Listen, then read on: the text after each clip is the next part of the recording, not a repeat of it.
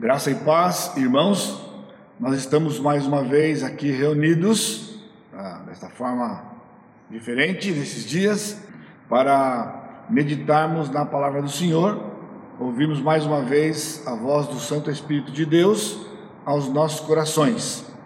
Nós estamos voltando hoje à noite à nossa série de Mateus, e hoje nós vamos meditar no capítulo 9, versos 35 a 38. Mateus capítulo 9, versos 35 a 38. E eu aproveito para saudar os irmãos mais uma vez, né? e outros que possam estar nos acompanhando. Né? Então, eu também convido os irmãos para curvar suas cabeças e vamos orar ao nosso Deus. Amado Deus, temos chegado aqui mais uma vez, nos reunindo na tua presença para sermos ministrados pelo Teu Santo Espírito. Fala aos nossos corações, os nossos corações, Pai, estão como terreno preparado, arado, para que o Senhor coloque a Tua semente e também o Senhor faça com que ela venha a germinar e brotar e produzir para a glória do Teu nome. Fala aos nossos corações e nós te bendizemos e te agradecemos no santo nome de Jesus, nosso Salvador. Amém, Senhor. Então o texto é Mateus 9, 35 a 38, e eu convido os irmãos a acompanharem a leitura. O texto diz: E percorria Jesus todas as cidades e povoados, ensinando nas sinagogas, pregando o evangelho do reino e curando toda sorte de doenças e enfermidades. Vendo ele as multidões, compadeceu-se delas, porque estavam aflitas e exaustas, como ovelhas que não têm pastor.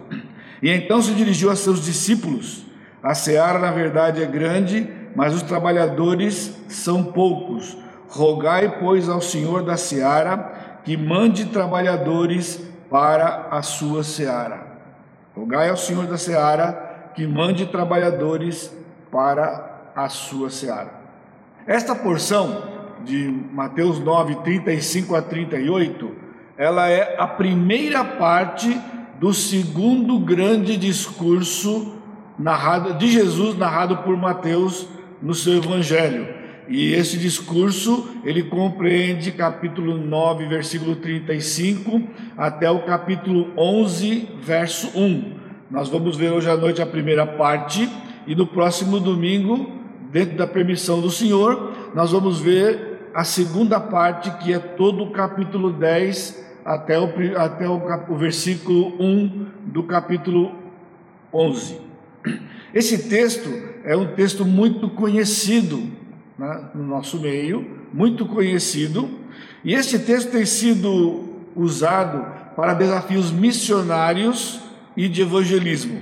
Então, ele é usado para apelo no engajamento em evangelismo e missões interligando principalmente, principalmente os versos 37 e 38, como está aqui, e se dirigiu aos seus discípulos: A seara, na verdade, é grande, mas os trabalhadores são poucos. Rogai, pois, ao Senhor da seara que mande trabalhadores para a sua seara.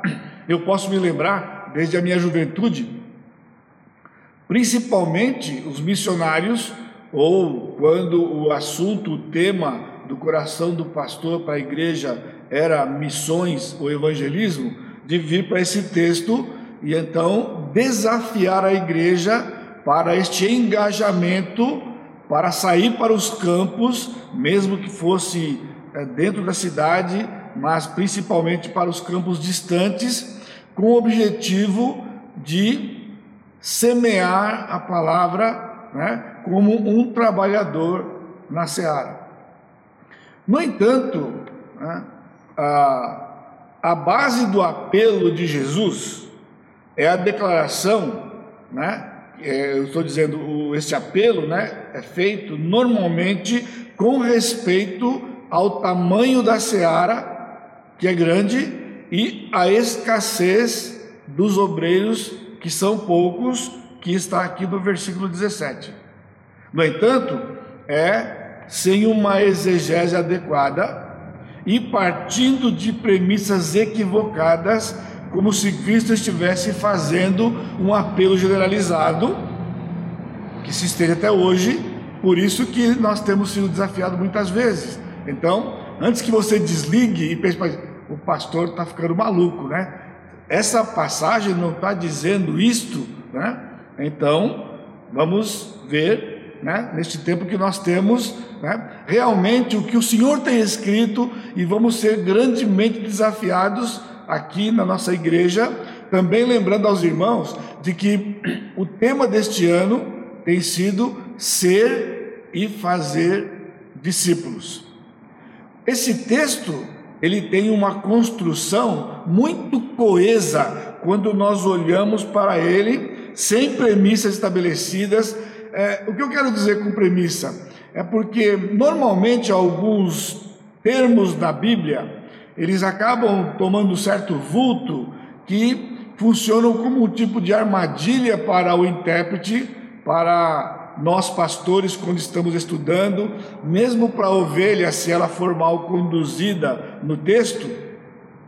Por exemplo, se você está lendo um certo texto e de repente aparece a palavra amor, ah, com certeza você vai se concentrar no amor, vai fazer um tratado do amor, e se você tem um conhecimento da Escritura um pouquinho, então você começa aquele processo de caminhar lá do Velho Testamento e Novo Testamento, mostrando o amor de Deus. Quando, no entanto, talvez aquela passagem tivesse um outro enfoque, onde o amor fosse uma parte daquele todo mas porque é uma palavra forte, uma palavra-chave, ele acaba tomando, roubando a cena, como nós dizemos, e então nos mergulhamos ali e perdemos a riqueza do texto.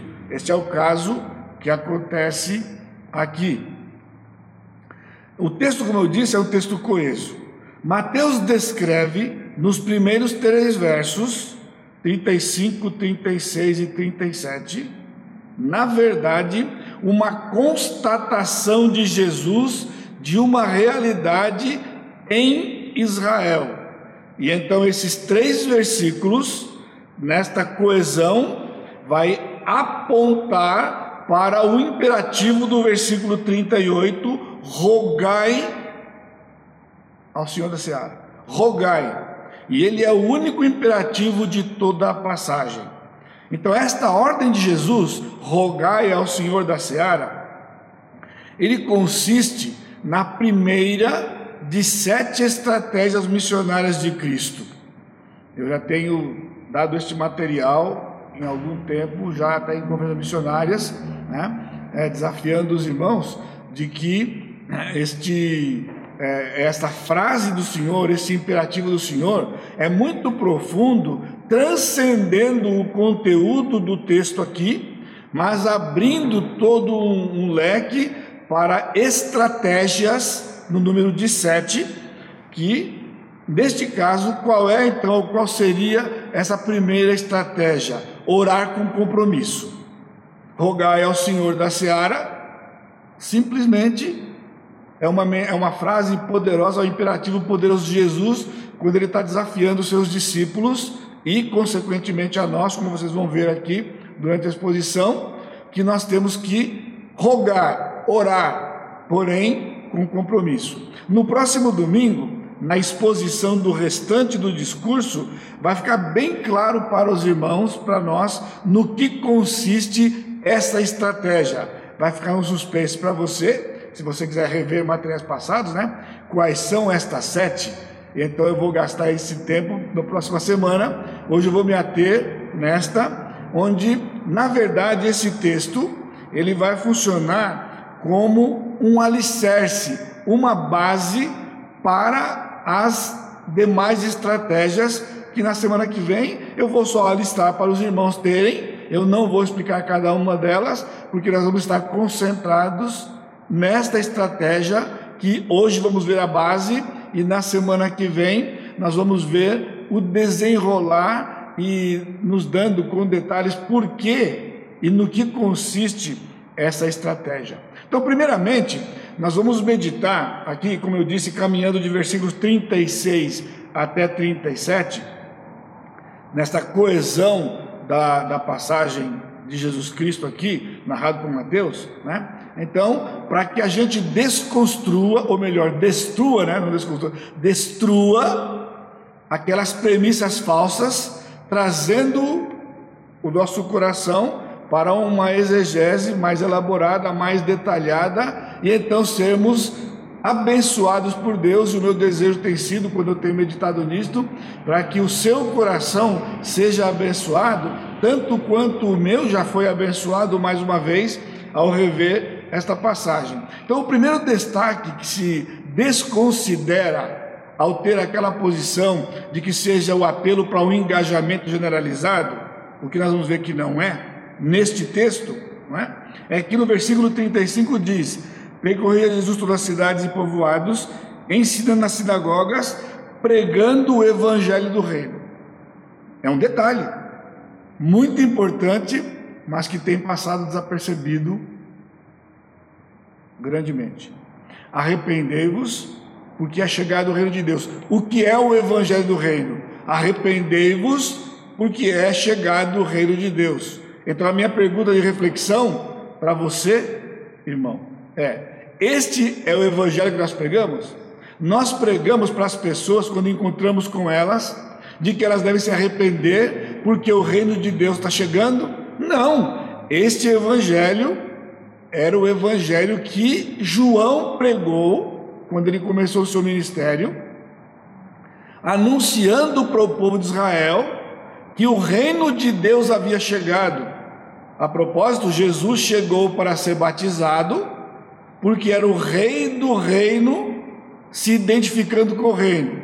E os demais súditos que eram convidados para o arrependimento, eles vinham para o arrependimento por causa dos seus pecados, eram os súditos que vinham para o reino que seria implantado pelo Senhor Jesus Cristo. Contudo, este reino não foi implantado quando Jesus veio na primeira vez. Este reino foi adiado justamente porque os súditos não vieram, que era o povo de Israel, e nós vimos a ênfase na semana passada, por época da Páscoa, quando eles pediram a crucificação de Jesus, dizendo que eles não tinham outro rei senão César. Então, este evangelho do reino, ele foi pregado pelos discípulos de Jesus também, depois de João Batista, quando Jesus entra no cenário com seus discípulos, e este evangelho vai ser enfatizado no evangelho de Mateus até o capítulo 12, no verso 31 e 32, que diz assim: 12, 30 e 32. Por isso vos declaro: todo pecado e blasfêmia serão perdoados aos homens, mas a blasfêmia contra o Espírito não será perdoada. Se alguém proferir alguma palavra contra o Filho do Homem, ser-lhe-á isso perdoado. Mas se alguém falar contra o Espírito Santo, não lhe será isso perdoado, nem neste mundo, nem no porvir. Esse texto é conhecido por tratar, junto com os dos textos correlatos né, de Lucas, de, de Marcos e Lucas, como o pecado imperdoável, a blasfêmia contra o Espírito Santo. Olha a gravidade. Jesus disse: se alguém pronunciar uma blasfêmia contra o Filho, ele mesmo, Jesus, vai ser perdoado. Quando eles disseram tudo o que disseram na crucificação, 3 mil se converteram logo em seguida, 50 dias. Mas ele disse que a blasfêmia contra o Espírito não seria perdoada, nem neste mundo, nem no porvir. A que ele se referia? Porque voltando um pouquinho no versículo 24, diz assim: Jesus havia feito a cura de um endemoniado, no versículo 22, no versículo 24: Mas os fariseus, ouvindo isto, murmuravam: Este não expele os demônios, senão pelo poder de Beuzebu, maioral dos demônios.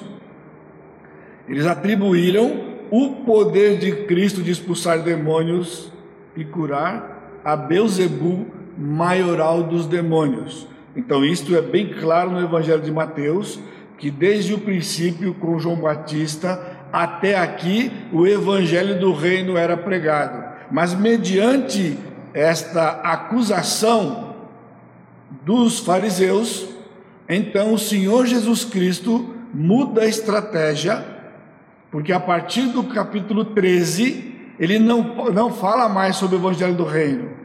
Ele vai agora falar sobre o reino dos céus na igreja, com aquelas parábolas de Mateus 13, que também já tivemos séries aqui na igreja sobre Mateus 13. Então, ele passa a falar em parábolas, o que significava? Ele ocultava a mensagem das multidões e explicava somente para os seus discípulos. Então, ele mudou a estratégia porque o reino não seria mais implantado. Agora ele começa a preparar seus discípulos para a sua segunda vinda, mostrando que seria importante a, morte dele, que eles não entenderam. Acontece a morte dele no final dos evangelhos e a ressurreição. E então, no começo do livro de Atos, quando o Senhor é assunto ao céu, é dito que ele vai voltar do mesmo jeito que ele subiu, ele vai voltar para cumprir as profecias do Velho Testamento, o que vai acontecer na tribulação. E nesse ínterim agora, parênteses aberto, a igreja está, é, a igreja é o reino de Deus, fechando esta época da igreja com o arrebatamento. Abre com Pentecostes, a inauguração da igreja, e fecha com o arrebatamento. Então, o que nós estamos vendo aqui, na verdade, é Mateus narrando neste capítulo 9 de que o evangelho que Jesus estava pregando era o evangelho do reino e não é o evangelho que nós pregamos. Então, essa é uma dificuldade que nós temos que observar quando vamos aplicar aleatoriamente este texto para missões nos nossos dias. Em segundo lugar, nós precisamos meditar aqui, nesse versículo 37 e 38, o público-alvo do Senhor. No versículo 37, ele diz: A seara é grande. A seara é grande. Mas o que é a seara, afinal? O que é a seara? Se voltamos para o versículo 35, o texto diz: E percorria Jesus todas as cidades e povoados do mundo inteiro? Não, de Israel.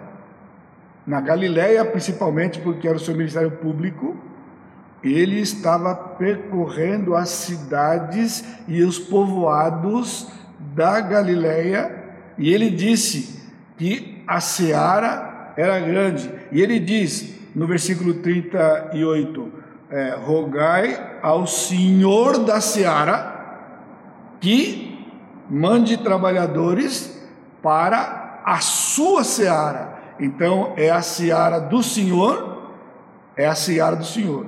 O Senhor da seara e a sua seara. Portanto, no texto aqui, e nós vamos ver domingo que vem, quando ele, na continuidade, chama os seus discípulos, que esta seara já estão entendendo? Acompanhe comigo, senão você vai se perder. Vai perder. Esta seara que está aqui, esta daqui não é o mundo todo.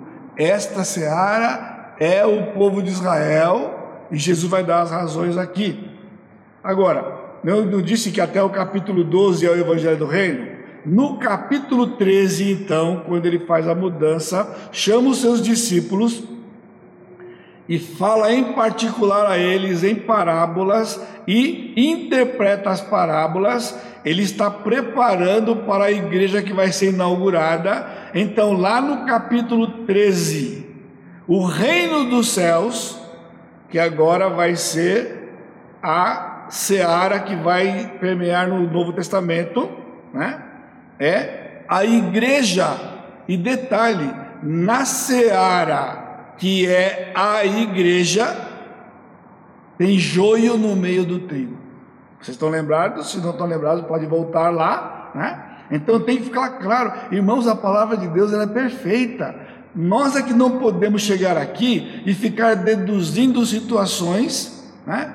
E o poder do Espírito está na Sua palavra, como ela foi revelada, como ela foi inspirada por isso, a nossa tarefa de procurarmos entender o que era o coração do autor, neste caso aqui, Mateus como o narrador, mas na verdade o ministério Jesus. O ministério Jesus. Então o que nós estamos vendo é que há um estreito paralelo deste texto de Mateus 9, 35 a 38, com Mateus 28, 18 a 20, quando ele diz: Toda autoridade me é dada no céu e na terra, portanto, ide, fazei discípulos de todas as nações batizando-os em nome do Pai, do Filho e do Espírito, ensinando-os a guardar todas as coisas que vos tenho ordenado, e eis que estou convosco todos os dias até a consumação do século. Então, o que nós vamos ver hoje é que o que ele está dizendo aqui é um paralelo com Mateus 28 no final, onde aqui é exclusivamente para Israel, e lá no 28 é para a ida dos seus discípulos por todo o mundo. Vocês estão compreendendo? Estamos respeitando simplesmente o texto. Aqui são cidades e povoados de Israel, Mateus 28 por todo o mundo. Que ele diz. Então, qual é o paralelo? Aqui em Mateus 9, 35 a 38, nós temos o ensaio, nós temos o laboratório. Está muito na moda esses dias aqui. Se você está acompanhando, né? enquanto a pandemia está pegando, nós estamos vendo cientistas, biólogos de tudo quanto é tipo, né? e técnicos, engenheiros, para a busca de uma vacina ou de um remédio. E qual é o primeiro passo? Eles pegam o medicamento e eles estão usando muito essa expressão. Eles vão fazer o teste do laboratório in vitro Coloca lá, vê o comportamento, se é um comportamento satisfatório, então vai passar a testar na população para então haver a comprovação da sua eficiência e eficácia e então dizer definitivamente, cientificamente, que aquela droga ou aquela vacina realmente combate o TAR do coronavírus, né? O famoso cidadão, não é? Então, ali é o laboratório. Israel, Israel no mundo. Mateus 28, que agora para toda a população é o definitivo, a igreja no mundo. Ambos os textos, então, tratam do processo de fazer discípulos, apenas com ênfases específicas. Aqui é o início Jesus dando informações de como este processo começa. E lá em Mateus 28, como este processo se propaga e como que o processo é aplicado então para o mundo inteiro. Então, irmãos, com isto em mente, então eu quero propor aos irmãos que o processo de fazer discípulos inicia com a identificação das ovelhas. O processo de fazer discípulos inicia com a identificação das ovelhas. É o que vemos aqui como o início daquilo que vai ser o, o, o clímax do, do, do, do Mateus, no capítulo 28, quando Jesus agora vai enviar os seus discípulos para o mundo para fazer discípulos. Isso em mente. Ele não está falando de um engajamento generalizado para sair pela seara. Ele está falando de Israel como seara. Nós vamos ver os detalhes agora. Isto então no nosso coração é o alicerce para entendermos o que ele vai dizer no capítulo 28, 18 a 20, com fazer discípulos de todas as nações. Portanto, o processo de fazer discípulos inicia com a identificação da ovelha, das ovelhas. Nós temos então nesse texto aqui, né, três aspectos ou passos que você queira sobre esta verdade que o processo de fazer discípulos inicia com a identificação das ovelhas. Então, primeiro, versículo 35, percorrer. E eu pus entre aspas, entre parênteses aqui no meu esboço, ir. Você lembra como começa lá? 28? Portanto, ide, eu tenho pessoalmente querido que ele está dizendo indo, indo, o que se faz quando vai? o, aí o imperativo, faz discípulos. Aqui o texto diz: e percorria Jesus. O verbo percorrer aqui, no imperfeito, como está no texto, significa uma atitude contínua no passado. Jesus não simplesmente se deu uma saidinha, ele não saiu uma vez, ele percorria, isso era ato contínuo enquanto ele esteve aqui. Ora estava numa aldeia, numa cidade, e ele dizia para os seus discípulos: Vamos para outro lugar. Nós podemos encontrar isso bastante no Evangelho de Marcos, que é o Evangelho das atividades de Jesus, né? onde aparece 44 vezes o termo imediatamente. Imediatamente foi para tal lugar e deixou tal lugar para tal lugar, e assim aquele evangelho pequeno narra as atividades de Jesus. Jesus percorria, nota, ele não percorreu como ato pronto, ele percorria, ele percorria. E quando ele percorria, o que Jesus fazia? Quando nós formos ou quando obedecemos o, o, o id de Jesus, como tem dito, ou o fazer discípulos, lá, quando a gente vai, faz discípulos não é meramente pregar o Evangelho, não é fazer o relatóriozinho, esse para o céu, menos um para o inferno, e ficar botando no relatório. Não, ele diz fazer discípulos. Aqui o texto diz que ele percorria o que ele fazia, ensinando nas sinagogas. De novo, ele estava ensinando aonde? Ele ensinava nas sinagogas, porque as sinagogas era onde o povo de Israel se reunia no sábado para ouvir a palavra de Deus, e então Jesus percorria aquelas cidades e povoados ensinando na sinagoga. O texto continua dizendo pregando o evangelho do reino. Então, nesta fase, como nós vimos a princípio, ele estava no momento em que ele dizia: Arrependei-vos, porque é chegado o reino de Deus, onde ele mesmo era o rei do reino, fazendo apelos para os súditos do reino, porque o reino consiste de três coisas: um pedaço de terra, um rei e súditos. O pedaço de terra, Israel. O rei, o Senhor Jesus. Os súditos, o povo de Israel. O povo de Israel rejeitou o Senhor Jesus Cristo, logo não tem reino. Portanto, o reino foi adiado. Quando ele vier a segunda vez, ele vai abrir o entendimento de toda a nação de Israel viva naquele dia.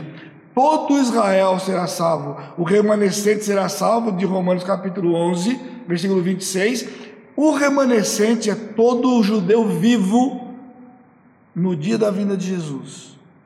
Porque o Senhor vai derramar o Espírito de graça como Zacarias Zacarias diz isto. E eles vão clamar a vinda de Jesus. Olha a diferença. O que aconteceu lá na Páscoa? Crucifica. Nós não temos um rei senão César. Quando o Espírito de graça foi derramado sobre Israel, eles vão reconhecer aquele que eles traspassaram, e como quem pede um primogênito, eles vão chorar e pedir para o Senhor vir. E então o Senhor vai atender como atendeu no Egito mandando Moisés, agora ele vai voltar, vai pisar no Monte das Oliveiras e ele vai resgatar as suas ovelhas da casa de Israel, o remanescente. E ele continua ainda, terminando o versículo 35, curando toda sorte de enfermidades. Agora, a cura física não vai fazer parte da grande comissão de Mateus 28, porque a cura física não é, não era e nunca foi o objetivo do Senhor. A cura física era um instrumento. A cura física aqui é porque o Senhor Jesus Cristo estava curando, na verdade, a nação de Israel, aqueles que foram alcançados ali, da cura espiritual. Se nós observássemos, ou se você quiser ler os evangelhos, todas as pessoas que ele curou, ele salvou, exceção de nove leprosos, que se conformaram com a cura física e foram jubilosos para casa. Mas um deles voltou, porque algo estava diferente. E quando ele voltou, ele recebeu do Senhor o que todos que eram curados recebiam pela fé: a salvação. Portanto, a cura aqui é só o, o aspecto físico daquilo que seria o permanente, que era a cura espiritual. Nós vamos ver isso também com detalhes na próxima semana. Então, o texto diz que ele ia a todas as cidades e aldeias, e eu reforço para os irmãos, ele está se referindo ao mundo? Não! Ele percorria naqueles dias todas as cidades e aldeias de Jerusalém. Não, ele se refere a Galiléia. Então, o segundo aspecto de que todo, de que o, o início, o início do fazer discípulos, né, começa com identificar as ovelhas. Então, o primeiro aspecto foi percorrer, ir aonde as ovelhas estão, como Jesus fez. E segundo aspecto, então, é identificar e conhecer as ovelhas. Então, guarde isso comigo, importante aqui. E implique local. Ele foi aonde as ovelhas estavam. Mas o povo de Israel não eram todos ovelhas. Ele ia agora identificar as suas ovelhas. Portanto, o processo de fazer discípulos inicia com a identificação da ovelha. Você não pode fazer discípulo de alguém que não é ovelha. Então você vai proclamar o evangelho da graça, que Cristo morreu, foi sepultado e ressuscitou ao terceiro dia. E então o Senhor faz uma obra pela fé, abre o entendimento, ele se curva diante do Senhor Jesus Cristo e então começa o processo de discipulado. Veja o texto no versículo 36. Vendo ele as multidões. Nós estamos familiarizados com este verbo, né? Vocês estão percebendo quantas vezes nos últimos dias? Desde o capítulo 9 lá no comecinho, né? Esse verbo tem aparecendo. Vendo é aquele nosso amigo já velho, chegado, idom, que não é o ato mecânico de ver com os olhos, mas é uma percepção mental. Aquilo que os olhos captam são trazidos para a mente, é processado e leva a um conhecimento. Jesus não estava olhando a miséria deles visível, Jesus estava percebendo, porque conhecia os corações, da real situação deles, vendo ele as multidões, compadeceu-se dela. O verbo compadecer aqui também é familiarizado para nós, porque no mundo ocidental, né, a sede dos sentimentos é o coração.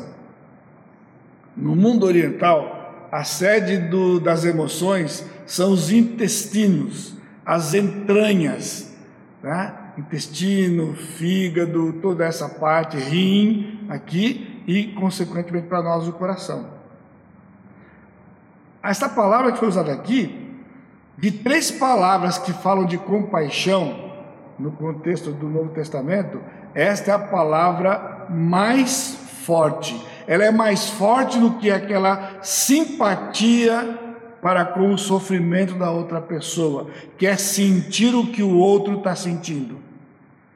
Ou simplesmente a bondade e a misericórdia, que é a atitude para com aquele que é miserável a palavra que está aqui, compadeceu-se, ela carrega um, um forte desejo de aliviar e remover o sofrimento.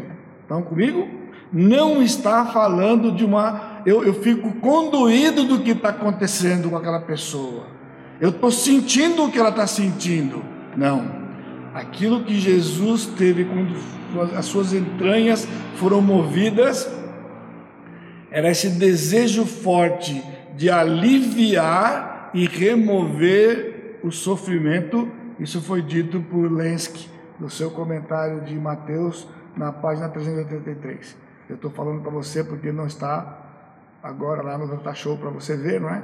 Então, para você saber que, de quem é a, esta expressão. E qual era o estado destas ovelhas? Pastor, está escrito aqui. Estavam aflitas e exaustas como ovelha que não tem pastor. Então fecha comigo. Aflitas é uma palavra bem interessante aqui, porque literalmente é esfolada. E quando Jesus usou essa expressão, todos eles entenderam. Nós não entendemos. Mas estão comigo? Mostrando que a mensagem é uma coisa tão particular e pessoal, porque foi traduzida para nós aqui que elas estavam aflitas, em aflição. Mas não é a palavra aflita que está aqui. A palavra que está aqui no Novo Testamento é esfolada. Literalmente, foi tirada a pele da ovelha. Eles faziam isso no sacrifício. Tiravam a pele da ovelha. Então, elas estavam aqui quase como mortas, porque não se tirava uma pele de uma ovelha viva. Então Jesus disse: elas estão como uma ovelha que foi tirada a sua pele. Para complicar um pouco mais, pior, com os dentes. Quando uma ovelha ficava assim, quando ela era atacada por um lobo, o lobo dilacerava a pele dela antes dela morrer e ela ficava em agonia. É isso que está aqui o que Jesus viu. Ele viu aquelas pessoas como uma ovelha dilacerada por um lobo, em que sua pele é arrancada com os dentes. E, quando está escrito aqui, exaustas, literalmente é jogadas, arremessadas, errantes, estão vagueando. Agora, o autor aqui, ele errou? Não. Ele, ao ver a palavra, porque o tradutor obviamente conhecia, mas como não teria sentido, ele mostrou a aflição de uma ovelha dilacerada. E como a palavra aqui, a segunda palavra implica em ser jogada e estar errante, ele imaginou que uma ovelha errante pelo deserto, depois de andar, andar, andar, não encontrar água, ela fica exausta. Entendeu? Então não estou dizendo que tem nenhum erro aqui. É a questão de que ele interpretou e não traduziu e todas as razões. Não estou dizendo que está errado. Estou mostrando o detalhe para quando, porque quando eles ouviram essas palavras, eles entenderam. Os discípulos entenderam que era muito mais profundo do que se enxergava da pobreza daquela região de Israel que era a Galileia. Né? É, povoados pobres, muitas pessoas doentes. Então, Jesus via e ele caracterizou isto como ovelha sem pastor. E mais um detalhezinho, porque exaustas e aflitas na nossa língua, porque eu já expliquei que foi uma interpretação dele pelo estado das ovelhas, é um adjetivo. Na língua aqui, na verdade, é um verbo que é adjetivado, mas ele é um verbo com três coisas importantes. Ele é, na verdade, o que? Ele é algo, no caso aqui a ovelha, caracterizado por atos ocorridos, que foi a dilaceração e o ser jogado para ficar errante com efeitos permanentes. Tudo isso no tempo verbal que nós não temos em português. Não tinha como traduzir aqui, porque são verbo. Elas estavam como uma ovelha que foi dilacerada, deixada vagueando perpetuamente. O ato foi ocorrido da dilaceração, o ato honrado ocorreu, mas permanecia o estado e era o que Cristo via. O que eram ovelhas sem pastor. Por que ovelhas sem pastor? Ele está se referindo aos líderes do judaísmo. Jesus disse que eles eram como lobos. Falou para os discípulos: haverá lobos entre vós. E eles vêm para destruir, matar e destruir. E é isso que eles estavam fazendo com o povo de Israel, mas, sobretudo, com as ovelhas do Senhor que estavam lá. Porque palavra-chave aqui, ovelha.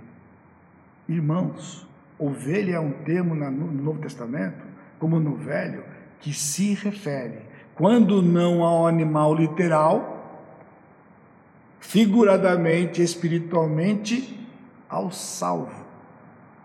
O incrédulo não é ovelha. Ovelha é aquele que pertence ao Senhor. Neste caso, ovelhas que pertenciam ao Senhor, mas que não tinham sido resgatadas ainda. Então o Senhor, ao sair por aqueles povoados, identificava as suas ovelhas curava as suas ovelhas, salvava as suas ovelhas e ensinava para os seus discípulos aquilo que eles iriam fazer para o resto da vida deles e passar para as gerações futuras que passados dois mil anos chegou até nós. Infelizmente, com essa distorção de a gente achar que é sair por aí simplesmente semeando a palavra. Ele está dizendo que é para ir buscar as ovelhas. Vai ficar cristalino domingo que vem. Não falte no culto, não dá uma de Tomé. Não falta no culto domingo que vem, porque domingo que vem é o capítulo 10, onde tudo isto aqui vai ser vivido e expandido pelo Senhor na vida dos seus discípulos. Terceiro aspecto, então, nós vimos que o fazer discípulos inicia, né, o processo de fazer discípulos inicia com identificar as ovelhas. Percorrer, se você não for lá, elas estão lá, não está na testa. E não, não fica bravo comigo, não fica bravo comigo, apenas entenda. Quando você está no meio de um monte de gente, você não sabe quem é, por isso a ordem prega para todo mundo. Prega para todo mundo. Eu nunca disse para você só pregar para a ovelha. Prega para todo mundo. Porém, responderão à pregação as ovelhas que estão ali. Exatamente o que ele fez com Israel. Os discípulos viram, aprenderam e eles iam agora sair para fazer isso com o mundo inteiro. E então o, terceiro, o segundo aspecto então foi identificar. Ir, percorrer, identifica, e aí então o terceiro aspecto, a seara necessita de trabalhadores. Agora, o Jesus, com os seus discípulos, muda a figura da pecuária, trabalhando lá com as ovelhas, para a agricultura, porque é aqui que ele vai falar a seara é grande, versículo 37. E os trabalhadores são poucos. O lógico, se você está acompanhando o raciocínio, seria rogar por pastores. Se elas estão exaustas como pastores, como ovelhas sem pastor, então roga para quê? Para o Senhor mandar pastor? Não, porque não seria uma tarefa dos pastores seria uma tarefa dos trabalhadores, dos quais os pastores também fariam parte. Você vai ver aqui no próprio exemplo de Jesus.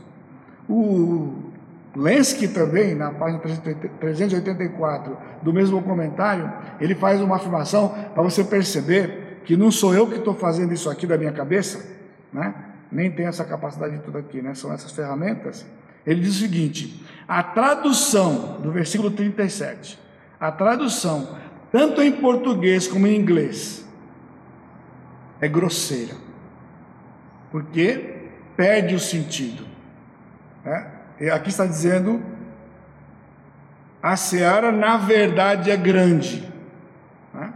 Se a gente olha o texto, o texto está escrito de maneira direta, simples e objetiva. Ele disse, ele chamou os discípulos e disse: Seara grande, trabalhadores pouco.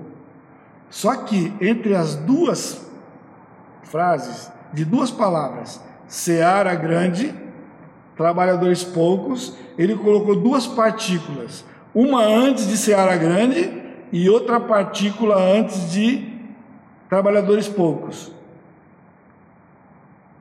E essas duas partículas formam uma expressão idiomática na língua que diz simplesmente este e aquele. Este, seara grande.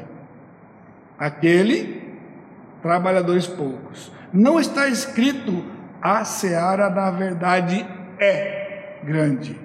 Ele diz: Este seara grande aquele trabalhadores poucos. Uma ênfase para os discípulos. Agora, vamos ver um pouquinho da palavra seara. Lembra? A seara é Israel? Só que seara, irmãos, a palavra que está aqui, que é perismo, é perismos, né? Perismos. Seara é plantação. Guarde comigo. Ele não está falando que é um campo que você vai semear e cultivar. A palavra seara significa um campo que já foi semeado, já foi arado, já foi semeado, já foi colocado água e o trigo já nasceu e o trigo já cresceu e agora precisa ser colhido. De novo, lembrando de Mateus 13, quando ele fala do joio no meio do trigo, quando se descobriu que havia joio no meio do trigo, logo depois da semeadura, qual foi a reação dos trabalhadores? Vamos tirar o joio? O Senhor disse não. Não, porque joio era parecido com trigo e podia tirar trigo em vez de joio. Ele disse não. Deixa crescer. Quando estiver maduro, então vamos tirar o joio e queimar e vamos colher o trigo. Estão comigo? Em Israel havia judeus, mas dentro dos judeus ovelhas. Na igreja há trigo, ovelhas, mas tem joio, que é o que ele vai mostrar para frente. Então aqui, seara não é plantação, não é semear e colher. Seara é uma plantação que precisa ser colhida. Guarde, está na mente de Jesus, os discípulos estão ouvindo. Os trabalhadores, eles só sairiam para colher o trigo. Está entendendo? Jesus está dizendo que a seara é do Senhor, tem um Senhor da seara e tem a sua seara. E agora precisam trabalhadores para irem Juntar, essa palavra seara significa isto: é o ato de juntar o que foi colhido e separar o grão. Diferença entre joio e trigo é que o joio não dá fruto, o trigo dá joio, o trigo dá fruto. Por isso que só quando crescesse as duas plantas maduras, ao olhar se distingue, porque não tinha fruto, tira joio. Tem fruto, é trigo. Identificação, quando se colhia e quando se colhe. Por isso, irmãos, o nosso papel é sair para colher. Mas lembre-se, começa com indo, e aqui, então, nas duas figuras da pecuária e da agricultura, trabalhadores é equivalente a pastor. E note que interessante, neste exato momento que Cristo está dizendo, Por que os trabalhadores são poucos? Ele não diz que os trabalhadores serão poucos. São poucos. Sabe por quê? Porque naquele exato dia, o único trabalhador da seara era o Senhor Jesus Cristo. Os discípulos não estavam em ação ainda, eles só observavam, eram alunos sendo treinados pelo seu mestre. Jesus era o trabalhador da seara, era ele quem curava, era ele que ensinava, era ele que pregava. Então agora ele está dizendo para os seus discípulos: vocês precisam rogar ao Senhor da seara que mande trabalhadores para a sua seara, dos quais Jesus hoje era o único trabalhador, e para a obra que iria se estender, precisava de outros trabalhadores. Eles seriam poucos em relação à quantidade de trigo Assim como é um pastor ou dois pastores, nós somos aqui cinco para uma comunidade de 500. Por isso ele mudou a figura de ovelha para colheita. Porque os pastores têm um papel na comunidade, mas o, o ser e fazer discípulos é de toda a comunidade. E ainda é um grupo menor, por quê? Quantos milhares de ovelhas ainda há para serem identificadas e resgatadas? Então, aqui é a ponte para a porção que segue, domingo que vem, capítulo 10, quando o Senhor vai recrutar trabalhadores para a sua seara, começando com os doze. É a ponte para o capítulo 13, o joio no meio do trigo. Então, que o Senhor nos abençoe e você possa estar sintonizado comigo, de que ser e fazer discípulos é um processo que começa com a identificação da ovelha. E como é que se identifica uma ovelha? Ela tem um, um sinal na testa? Não ela é diferente aos olhos? Não. Por isso o verbo ver. Jesus via dentre eles quem realmente era. Nós não temos essa prerrogativa. Por isso a ordem foi: prega a cada criatura. Mateus 16, é, Marcos 16. Ide por todo o mundo e prega o evangelho a cada criatura. Você, você compreende que se eu tenho um grupo de 100 e eu tenho 30 dentro dos 100 que não tem uma identificação exterior, como eu vou conseguir identificar esses 30? Só se eu contactar todo mundo. Como saber os infectados? Só se testar todo mundo. Porque testar todo mundo, vai saber quem está imune, quem está contaminado. Se não testar, não sabe. Então, qual é o teste? Prega o Evangelho. E quando a gente prega o Evangelho, o Senhor desperta. Por isso nós não estamos plantando, nós estamos proclamando a palavra, proclamando o Senhor Jesus Cristo o Espírito aplica no coração, abre o entendimento, a ovelha é identificada. E então começamos o processo de ensinar todas as coisas que o Senhor nos mandou fazer. Por isso, Jesus está falando de ovelhas desgarradas em condição de esfoladas. A semeadura já foi feita, irmãos,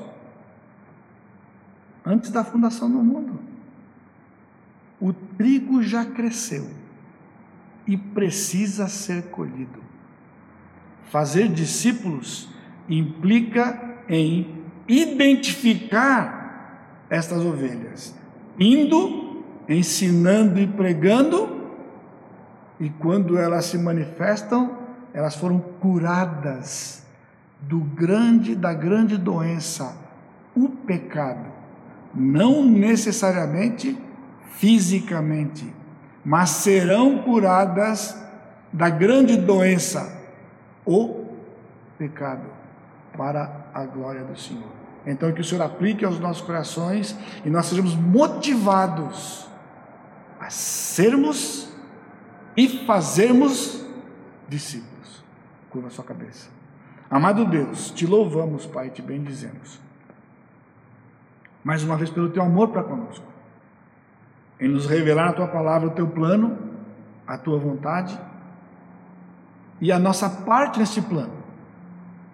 Então que nós sejamos motivados, Pai, e impulsionados pelo teu Santo Espírito, orientados pelos princípios da tua palavra como trabalhadores na tua seara, para colhermos os frutos que o Senhor vai nos dar, para a glória e honra do teu nome. Que a graça do Senhor Jesus Cristo, o amor de Deus Pai e a consolação do Espírito Santo seja com todo o teu povo, hoje e sempre. Amém, Senhor.